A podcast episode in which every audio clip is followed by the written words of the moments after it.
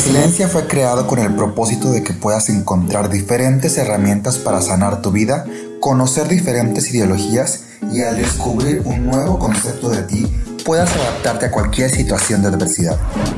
Y es por eso que me inspiré en la palabra resiliencia. Sí, con I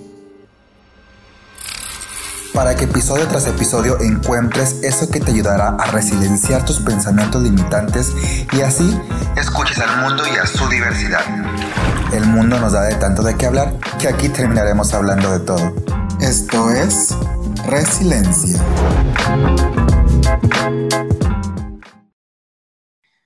Hola amigos, bienvenidos una vez más a este episodio de Resiliencia. El día de hoy tenemos a un invitado súper, súper especial eh, ya lo habíamos tenido antes en nuestro episodio de Enneagrama y sé que a ustedes les gustó muchísimo. Yo personalmente adoré ese episodio también y adoro todo lo que este hombre profesa. Y eh, como les platicaba, esta temporada es del amor propio. Y una de las cosas que para mí ha sido fundamental, eh, bueno, primero que nada quisiera comenzar que este, cada episodio que hemos estado viendo sobre esta temporada es, es, una, es un episodio también de mi vida y creo que cuando yo fui aprendiendo o descubriendo sobre el amor propio, eh, también eh, mi gran descubrimiento también fue cuando me eché un clavo de adentro y empecé a observar todas las creencias que estaban depositadas sobre mí y todo lo que yo creía que yo era y todos mis juicios sobre el amor hacia, hacia afuera y hacia adentro. Entonces, eh, y ahí fue cuando empecé a trabajar sobre todo mi linaje familiar eh, a través de ciertos eh, cursos y talleres diferentes como eh, constelaciones familiares, por supuesto psicoterapia, este, y, y empecé a, a, trabajar y a observar todas las heridas que estaba viendo y, y, que estaba teniendo sobre mi vida. Entonces, sin más, pues empiezo a introducir al nuevo invitado ya lo conocían por aquí, Camilo Galvis, él es psicoterapeuta, actual, él es colombiano, actualmente vive también aquí en México, en inteligencia, emocional, en lo personal, en lo laboral, administración de recursos humanos, sistemas familiares, logoterapia, constelaciones y miles y miles de cosas. Eh, personalmente les digo, adoro a esta persona, me encanta todo lo que profesa, realmente es un hombre súper congruente para mí y pues sin más, Camilo, muchísimas, muchísimas gracias por estar aquí. Sabes que es un placer tenerte y estoy muy agradecido que te hayas dado la oportunidad una vez más y que qué hermoso que estés tu casa. Resiliencia siempre va a ser tu casa y, y, nos encanta tenerte aquí. Bienvenido. Gracias, Alan. Para mí también es un placer poder compartir contigo este espacio. Creo que más allá de, de, de hacer, de hacer un espacio en el que las personas pudiesen llegar a recibir es más bien la posibilidad que tenemos para poder contribuir y hacer este intercambio, sí, de dar y, tomar, y desde ahí principalmente invitar a alguien desde una nueva propuesta a que pueda llegar a, simplemente mover el observador de sí mismo y, ponerlo en él. Y, y por un momento más allá de despertar culpa, es simplemente poder despertar esa, esa curiosidad, esa curiosidad que, que, en algún punto sentiste tú, que en algún punto siento yo, que en algún punto sintieron los maestros ascendidos, para que de alguna manera podamos observar quiénes somos, hacia dónde vayamos, ¿sí? qué, qué es lo que realmente no nos conduce. Y, y, creo que es esto lo que, lo que puedo llegar a entender que te trae a este tipo de escenarios. Entonces, me honra más allá de diplomas, más allá de, de, de formaciones, que también son importantes porque sustentan el movimiento o, la conversación que, que, construimos juntos, creo que también es la posibilidad de, del caminar que cada uno ha, ha, tenido en este propio camino que es este yo interno. Entonces, me, me honra, me place y, y gracias. Saludos a aquellos que, que, hoy nos escucharán. Y... La primera pregunta con la que me gustaría comenzar, y esta es crucial, sobre tu experiencia o sobre todo lo que tú has aprendido ¿Qué es el amor propio? Hasta suspiramos, ¿no? Dentro de lo que he podido darme, sí, sí, porque creo que viene, es una respuesta muy de adentro.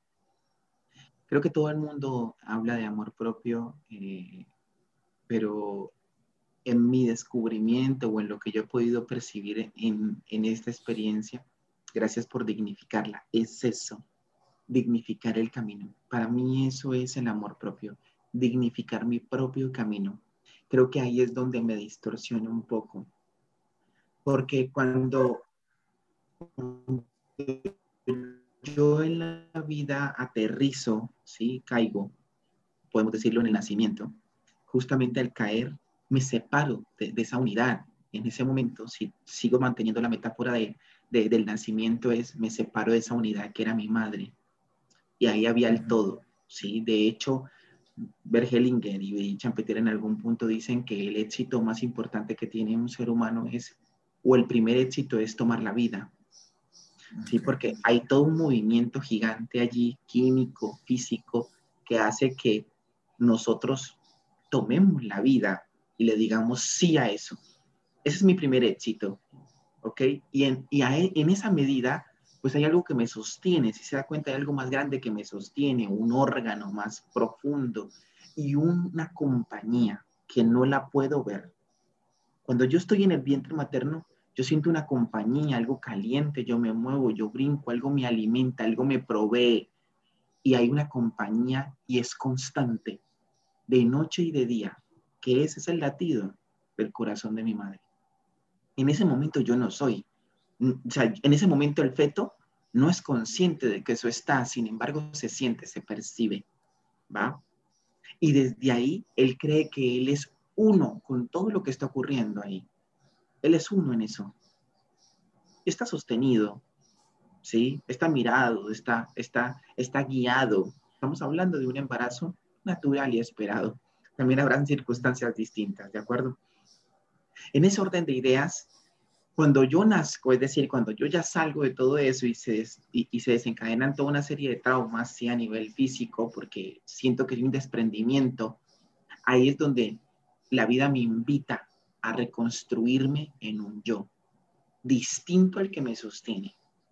Y esa identidad requiere principalmente dignificar el camino, porque todos, aunque nacemos, ¿sí? Y parece ser que es un procedimiento natural que cada uno hace, lo hacemos de distinta manera. Y ahí es donde yo olvido por un momento quién, quién realmente es el que está ahí, sostenido. Gracias. Bueno, mira, volvemos. O sea, Mira que esto, esto se pone al servicio de esta situación tan, tan importante, porque esta es la interrupción que nosotros sentimos.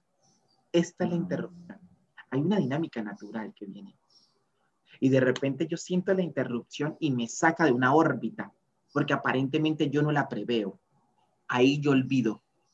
Olvido quién, quién soy. Esa es la caída del Edén, como lo llamarían los sufistas, o lo llamaría principalmente este, Gurdjieff, o sea, es una caída del Edén. Yo nazco y ahí olvidé, me separé de la esencia, me separé del amor incondicional, del amor más puro, del amor que sostiene, del ser eso mismo. Y en esa búsqueda insaciable voy y me identifico con un montón de cosas por el miedo simplemente de que, de que hay algo que me hace falta, porque hay algo que me separé. Y al crear más identidad, por supuesto que son más máscaras las que me pongo, son más mecanismos de defensa y no me entrega la vida. Entonces, en esa separación, en esa interrupción, ahí es donde me perdí.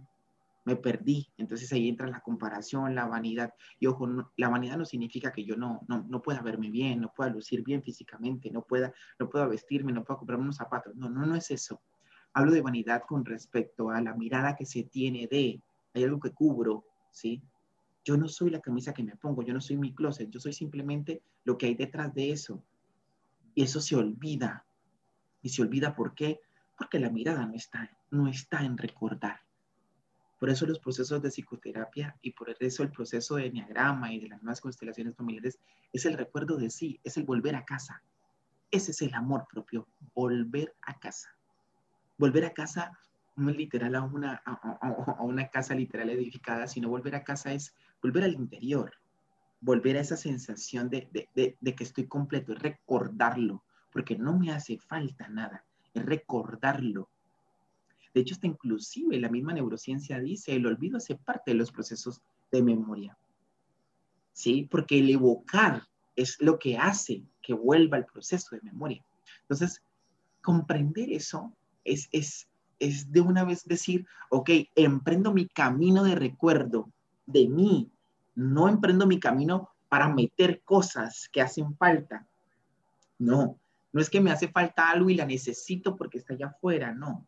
Simplemente lo recuerdo, estoy ahí. Entonces, ¿qué es el amor propio incondicional para mí? Es poder ser mi adulto a cargo.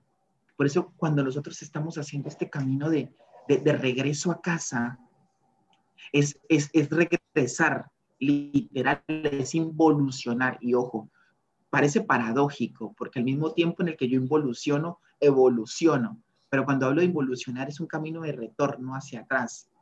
¿En qué sentido? En recordar, en mirar hacia atrás donde me separé de la esencia, mirar cuál fue la herida que me llevó a separarme de ese gran amor, ¿sí? Que soy, que soy, que no he dejado de ser. Mirar al que está detrás de la máscara, mirar detrás del que se, del que se guarda a través de la camisa, ¿sí? o del carro, de, y no significa que no podamos poseer, sí lo puedo hacer, pero ¿de, qué plataforma yo elijo poseer algo? Porque nos escondemos detrás de, todo eso. El amor propio también es tomar mi lugar. ¿Y cómo es tomar mi lugar? Cuando yo, o sea, yo le doy lugar a los otros. ¿En qué sentido? Yo le doy lugar a mi madre, le doy lugar a mi padre, le doy lugar a todos Claro, todos les doy un lugar, ¿sí? Todos tienen derecho de pertenecer. Y ahí es donde quiero poner claro algo. Por mucho tiempo, Ergelinger le llamó órdenes del amor, pero luego llega Brigitte Champeter desde la mirada de las nuevas constelaciones familiares, que son nuevas constelaciones cuánticas, en el que ella dice, realmente son fuerzas, como la gravedad, ¿sí? La gravedad es transversal a toda la evolución humana. Sin la gravedad eso no podría pasar. ¿sí? Porque estaríamos en otro, en otro, punto, de, en otro punto distinto, no estaríamos haciendo experiencia, ¿sí? Porque el cuerpo no, no lo usáramos tanto, estaríamos en otra cosa. Sin embargo, ella llama fuerzas porque son transversales a todo el desarrollo humano. Es como los hilos invisibles que nos mueven y que son necesarios para ello. Entonces, para yo tomar mi propio amor, como te decía, es identificar esa herida, identificar esa separación y luego hacer el camino de regreso a casa para ser el adulto a cargo, pero mío, no de nadie más. ahí estamos ahí está, y ahí está mostrando un camino que no es nada sencillo, ojo, aquí no estamos hablando de polaridades, son cosas sencillas, o sea, no es sencillo el camino. ¿Por qué? Porque para yo poder hacer mi adulto a cargo, tengo que darle un lugar, tengo que darle, darle lugar a las fuerzas del amor, darle un orden. Y ahí te voy a explicar algo. Es como si hubiesen dos tribus gigantes. Usted es la tribu A, yo soy la tribu B. Yo soy el cacique de la tribu B, usted es el cacique de la tribu A. Entonces yo digo, ¿sabes qué? Yo como tribu B voy y te asesino a ti, un ejemplo. Y te digo, tú no tienes derecho a pertenecer. Esa es la conciencia tribal. Tú no tienes derecho a pertenecer, yo me arrogo el derecho. Entonces yo voy y te decapito. Estamos hablando de, esa mirada. Entonces los, miembros de mi tribu, por pertenencia, porque hay una fuerza que me permite pertenecer, por eso me llamo Camilo Ernesto Galvi Salazar y no me llamo Chochito de las Pintas, por eso te llamas Alan Martínez. Hay, hay una pertenencia, el apellido me hace pertenecer a una fuerza más grande, un sistema familiar. No somos esferas separadas, ¿sí? Somos sistemas en, en, en, movimiento que no solo benefician el movimiento individual, biográfico, sino que también contribuyen al sistema familiar y a su vez al colectivo. No hay un bien común si no favorece esas dos esferas.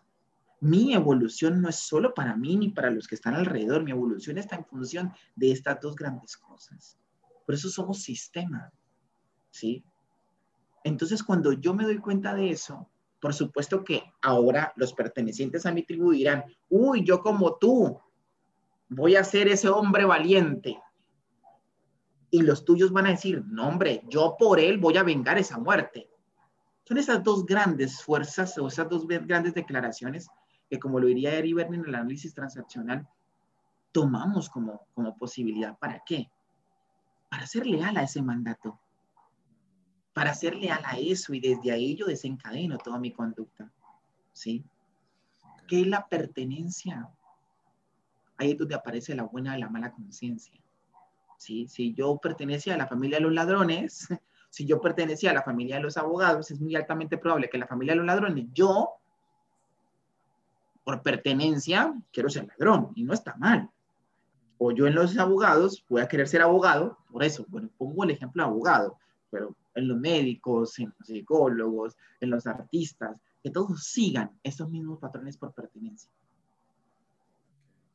Y justo ahorita que platicas sobre, sobre, el, sobre el sentido de pertenencia, y aquí entramos un poquito al, al tema de, de, la familia.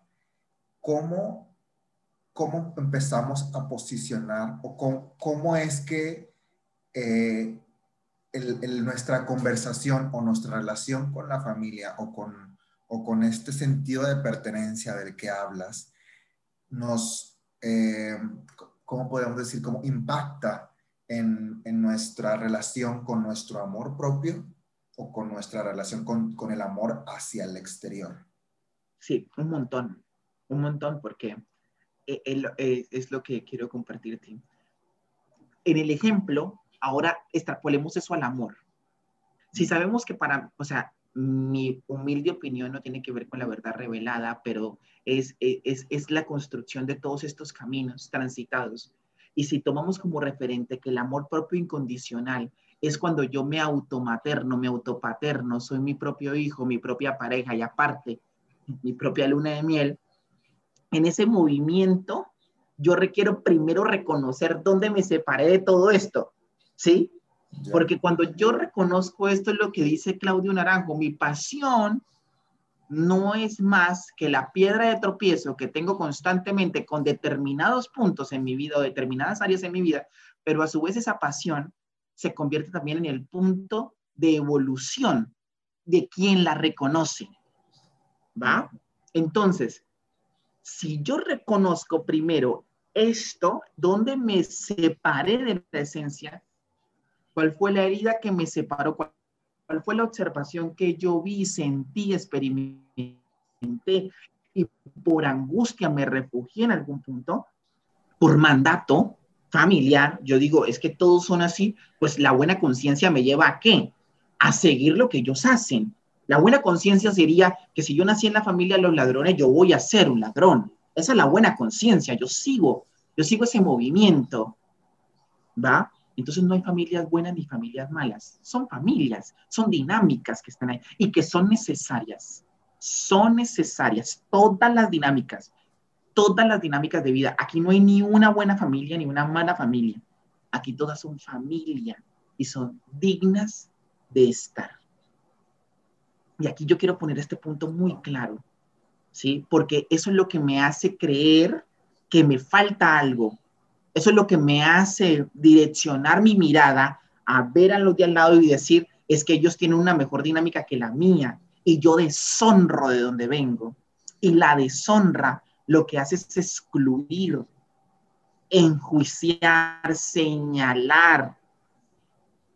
Y Bergelinger lo deja muy claro y Vichan Petier, que son principalmente estas dos grandes exponentes como padres de las constelaciones y como la madre de las nuevas constelaciones familiares, en el que decimos lo único que quieren nuestros ancestros es ser vistos, reconocidos, honrados e integrados porque tienen derecho a pertenecer.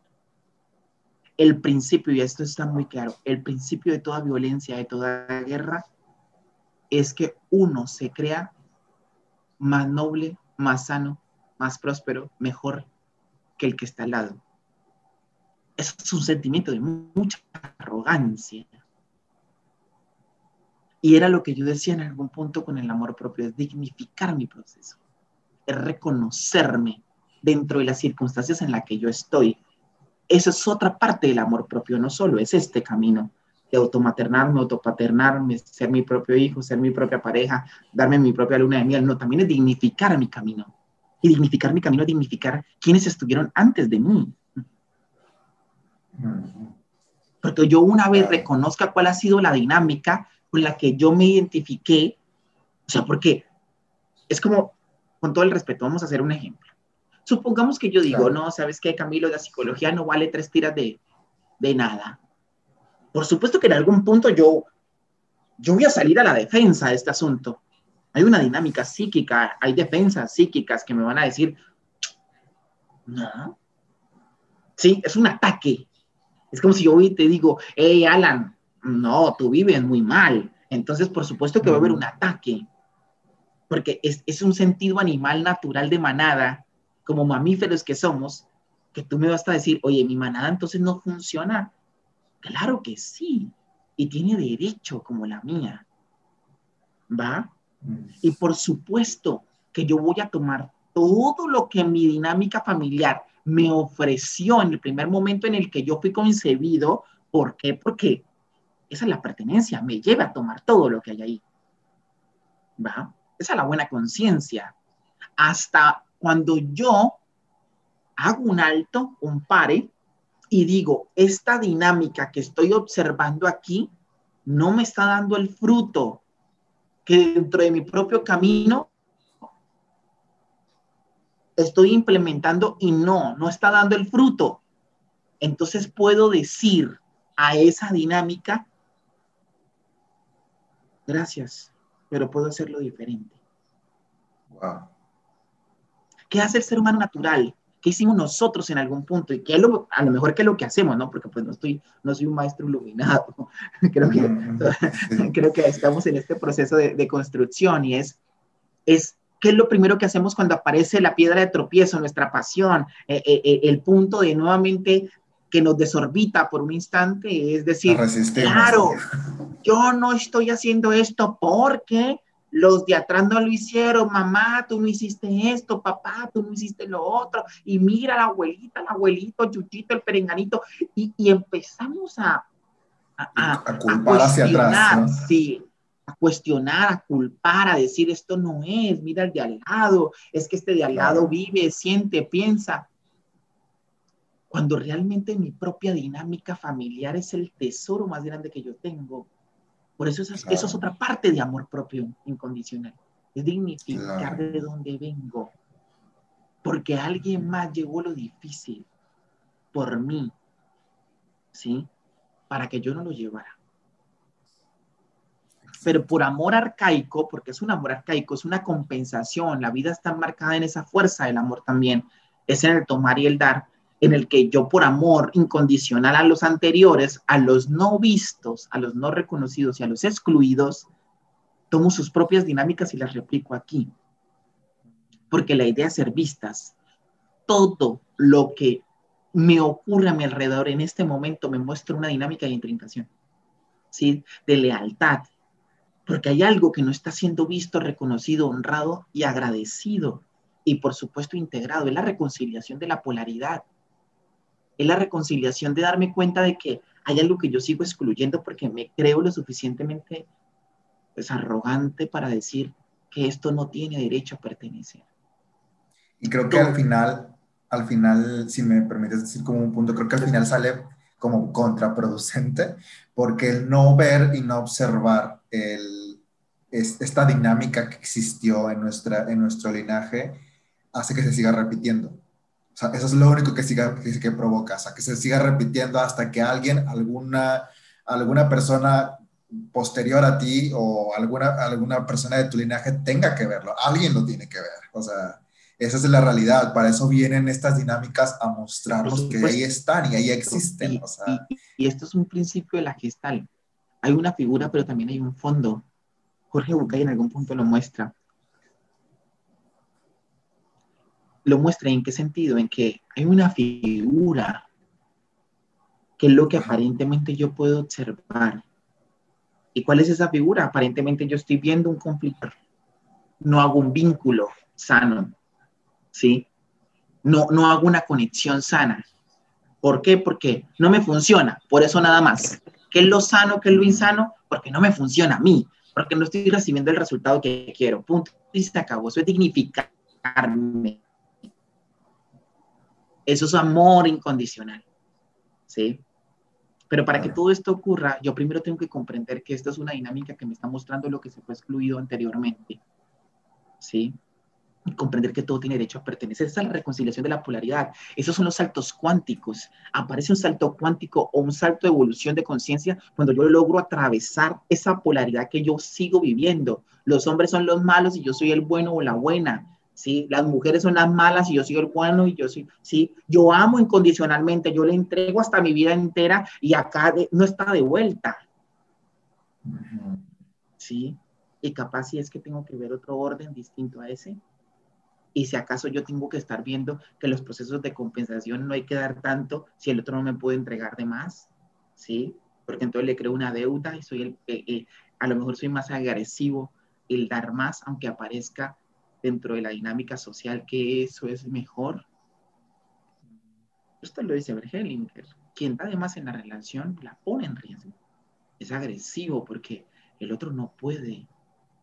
Si el otro no puede pagármela, entonces no me la va a dar de vuelta. Entonces yo, en los procesos de manipulación, diré, yo te diré más, ¿cuándo me lo vas a pagar? Todos requerimos la compensación del dar y el recibir todos los conflictos del ser humano están enmarcados en eso, en ese desequilibrio. O doy de más y no me abro a recibir, o solo recibo y no doy de más. Entonces ese punto es importante para comprenderlo. Esa es la pertenencia. Hasta que aparece una, un alto y yo digo, me voy ahora, ahora sí, a la mala conciencia. ¿Qué es la mala conciencia?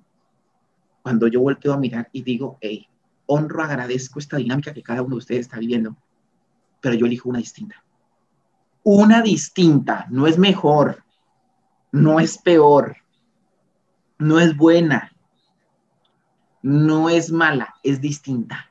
Eso muestra el amor, el respeto incondicional de aquel que abrió el camino como supo abrirlo. Eso muestra el amor y el respeto de aquel ¿sí? que caminó como sabía hacerlo y me da el permiso a mí de seguir caminando esto, porque yo no lo podría haber visto sin que alguien hubiese llevado lo difícil y hubiese abierto un camino por mí. Eso es dignificar al otro para dignificarme a mí. Eso es mostrar una dignidad humana, ¿sí? Y eso es lo que es importante comprender aquí también. Esa es, la, pertenencia. Luego viene la jerarquía, que es aquí donde también tengo que mostrar un lugar, que es aquí donde mostramos lo que, lo que hablábamos de ser nuestra madre, nuestro padre, nuestro hijo, nuestra pareja y nuestra luna de miel interna.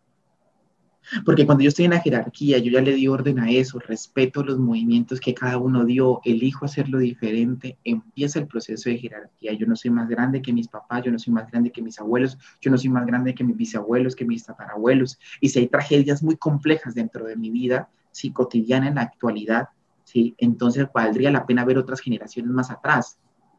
Claro. O sea, y entonces comprender que cada uno tiene un lugar, que es como cuando íbamos a las conferencias en donde había una hilera de cinco sillas y yo venía con mi amigo, con mi amiga. Entonces yo venía y, y tomaba mi maleta y la ponía al lado. Ah, es que le estoy separando la silla a mi amigo. Vamos a poner este ejemplo, ¿ok? okay. Entonces, o, a veces se nos olvidaba y no colocábamos la silla de nuestro amigo, pero yo ya la había intencionado acá. Yo dije, esta es la silla de mi amigo. Y de repente yo me ocupé, estuve charlando aquí y llega otra persona y se sienta en esa silla. La otra persona no sabía que esa silla estaba destinada para alguien más. Eso pasa también en nuestro sistema familiar, la conciencia familiar, como hay un orden dentro de nuestra conciencia biográfica, es decir, personal, hay una conciencia familiar. Entonces, ¿qué va a pasar? Al excluido, al que no se le ha visto, por ejemplo, es muy usual que dentro de las familias, uy, no hablen de Chuchito Pérez, nuestro tío, porque estuvo en la cárcel, ¿qué van a pensar? O oh, por Dios, o aquel que se murió de una enfermedad muy terminal, como en los 90, sí, o en los 80, en donde el, el auge del VIH era una situación de mucha deshonra, entonces no hablen de Pepito Pérez porque murió de VIH, era su primo, uy, qué miedo, qué dirán, impulcro es este asunto, ¿ok? Entonces lo excluimos, nadie volvió a hablar de él. Eso es como si quitáramos el puesto de esta persona y quedara vacío. En ese orden de ideas, en la jerarquía, viene alguien más nuevo en el sistema y se pone aquí. La silla estaba vacía, aparentemente.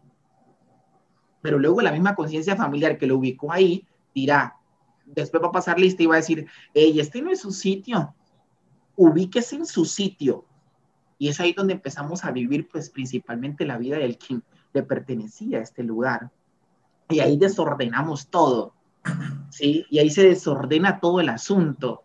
me, o sea, voy y le doy órdenes a mi mamá, me convierto entonces en la mamá de mi mamá, entonces ya no era la hija, entonces yo ya empiezo a desordenar un montón de situaciones.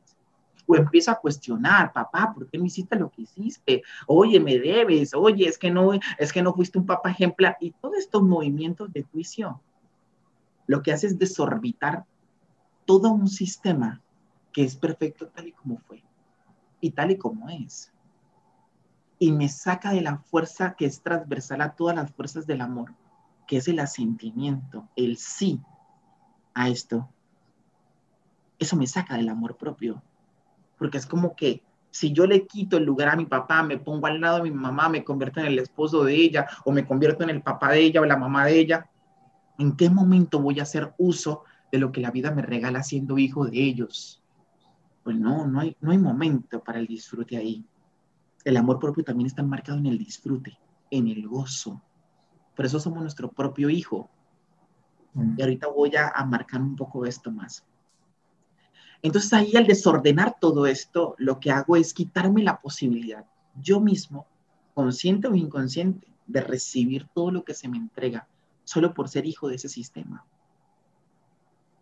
Basta simplemente con una dudita. Eh, entonces, una de las formas eh, de sanar nuestro linaje o sanar este, esta dinámica, a lo que entiendo es reconociéndola, reconociendo que existe, mirándola, agradeciéndola, eh, honrándola y observándola, ¿no? Y diciendo que, que te veo, te observo, pero yo elijo algo diferente. Ese es, ese es el paso más importante.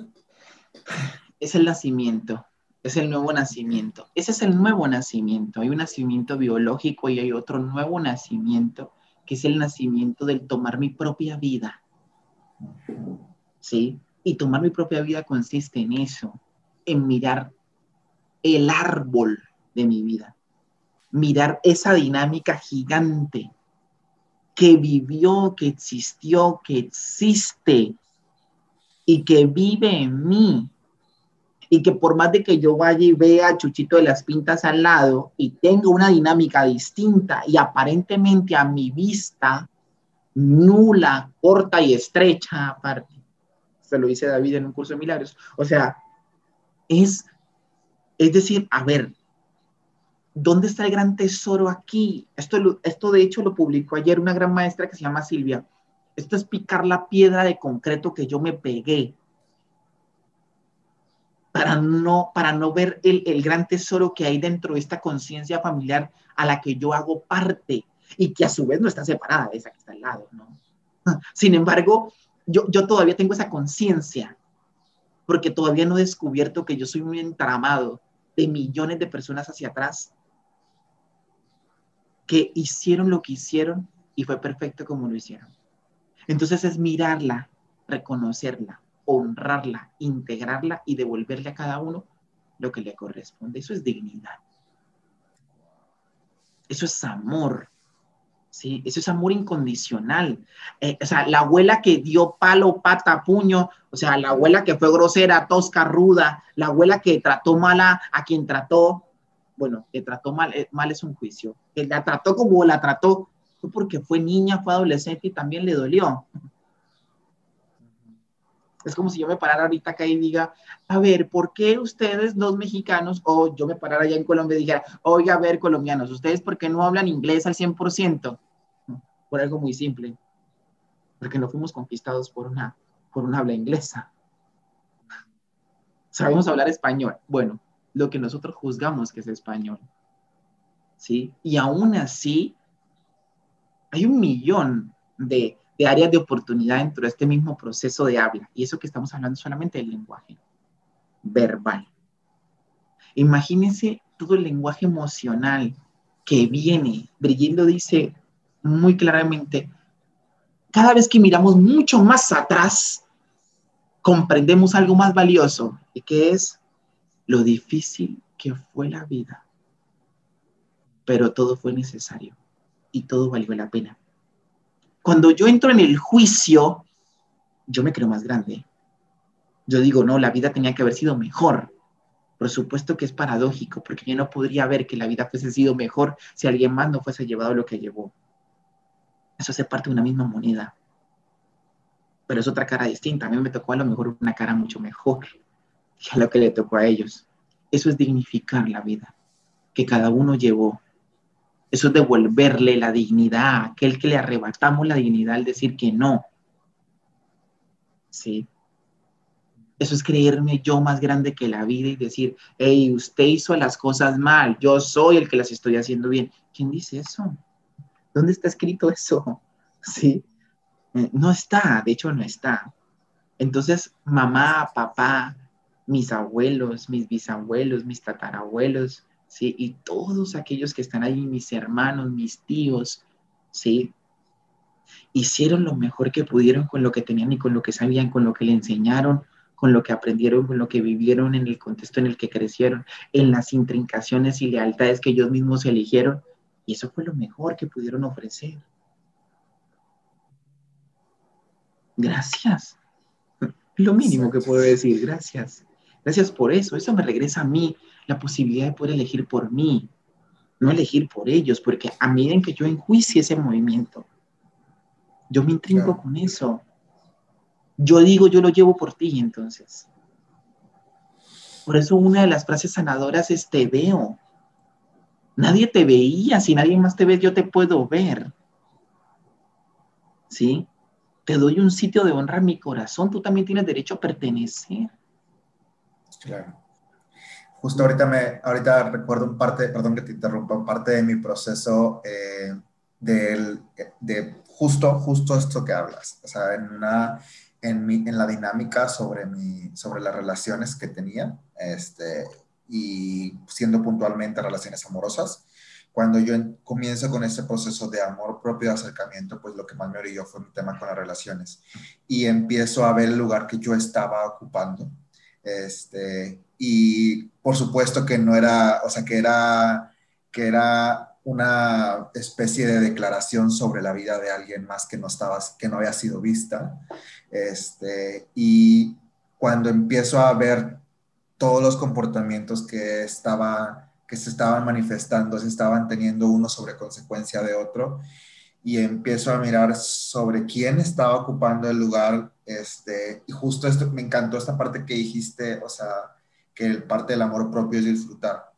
Y ahí entendí mucho del significado del amor propio, porque una se requiere, se requiere mucho, o sea, creo que el amor propio no, no, es algo que con lo que con lo que tenemos muy palpado desde, desde que vamos naciendo. Creo que es algo con lo que nacimos y como que fuimos perdiendo. Eso es como una creencia mía. O sea, como que todos crecimos con este amor propio y como que a base de las creencias del mundo fuimos quitándolo porque nos fuimos enjuiciando nosotros mismos con posturas externas. Es, una, es, un, es, una distinción como muy mía, este, pero eh, para, para, poder llegar a este acercamiento, para poder volver a mirar hacia adentro, se requiere mucha necesidad de verte a ti mismo o mucho amor propio para poder mirarte y, y observar que tal vez en el lugar que estabas no era lo que necesitaba.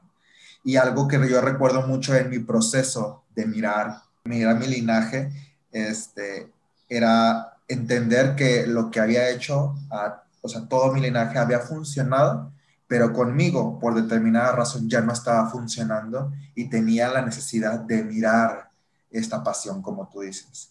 Y, y, mirar esta pasión y decir, gracias familia, gracias linaje, gracias por todo lo que, lo que vivieron por mí también, lo que vivieron por todos nosotros, con las herramientas que tenían, pero en este momento a mí ya no me funciona. Esto ya hace choque con lo que ahorita yo estoy viviendo y necesito seguir avanzando por mi cuenta y los entrego, les entrego su lugar y recupero el mío. Y creo que desde ahí entra esta parte de, ahí es inexplicable la sensación que se siente cuando incluso la vuelves a sentir cada vez que dices, tomo mi lugar. Porque es, sientes una, una, energía en todo tu cuerpo donde es como si tu espíritu volviera a, tu silla, o sea, a la silla donde perteneces.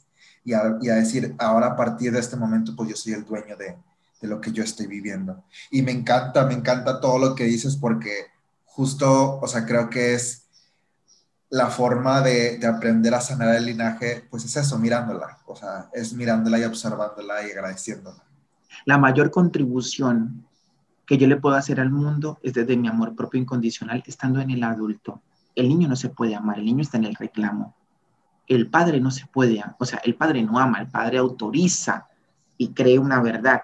El adulto es el que media, el que transacciona entre estas dos grandes fuerzas que me acompañan para poder entregar lo que se me fue entregado y tomar decisiones distintas, no solo para mi beneficio individual, sino para el colectivo al que pertenezco.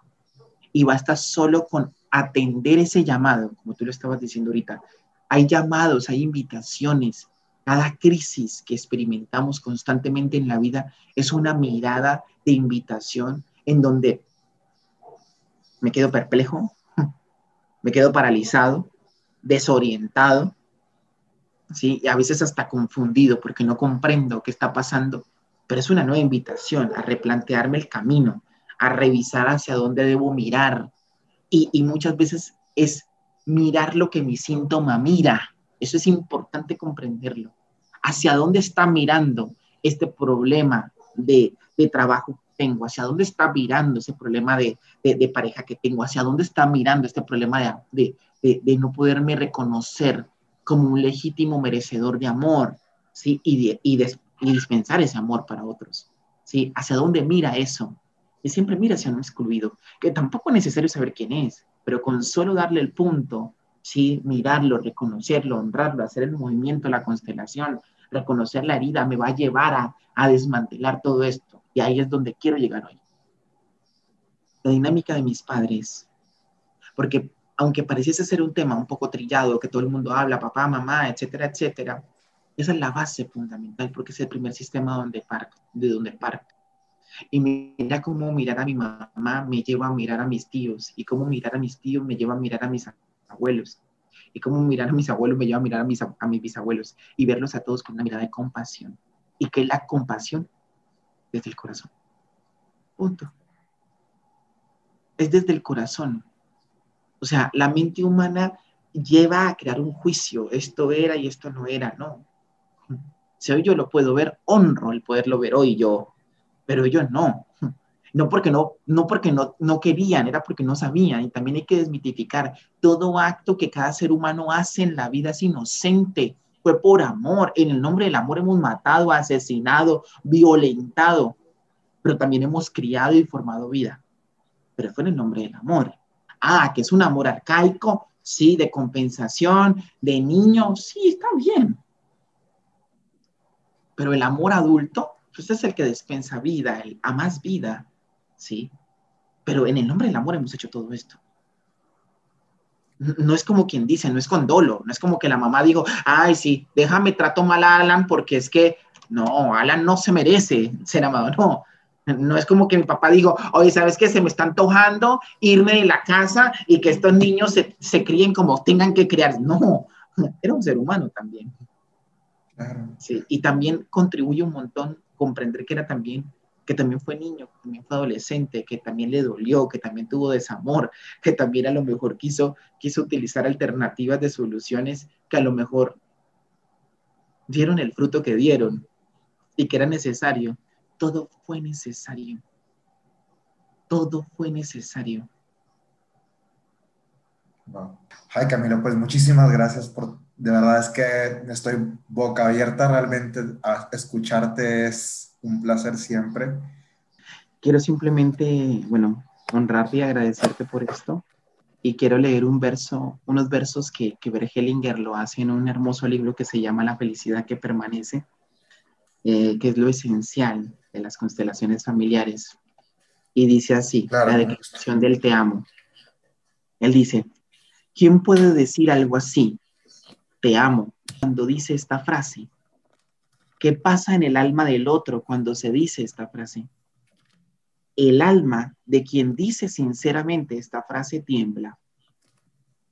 En ella se reúne algo que crece como una ola y lo arrastra puede de que se defienda de ella por miedo de a dónde lo eleva y a qué orilla lo lanzará. Puede que también el otro o la otra a quien se dice esta frase tiemble, intuya que cambia en ellos cuanto puede comprometerlos y determinará su vida para siempre. Está también el miedo a si seremos capaces de mantener esta frase y estamos de acuerdo con ella en todo su alcance. Y nos podemos abrir a ella independientemente de si la hemos dicho o no la han dicho.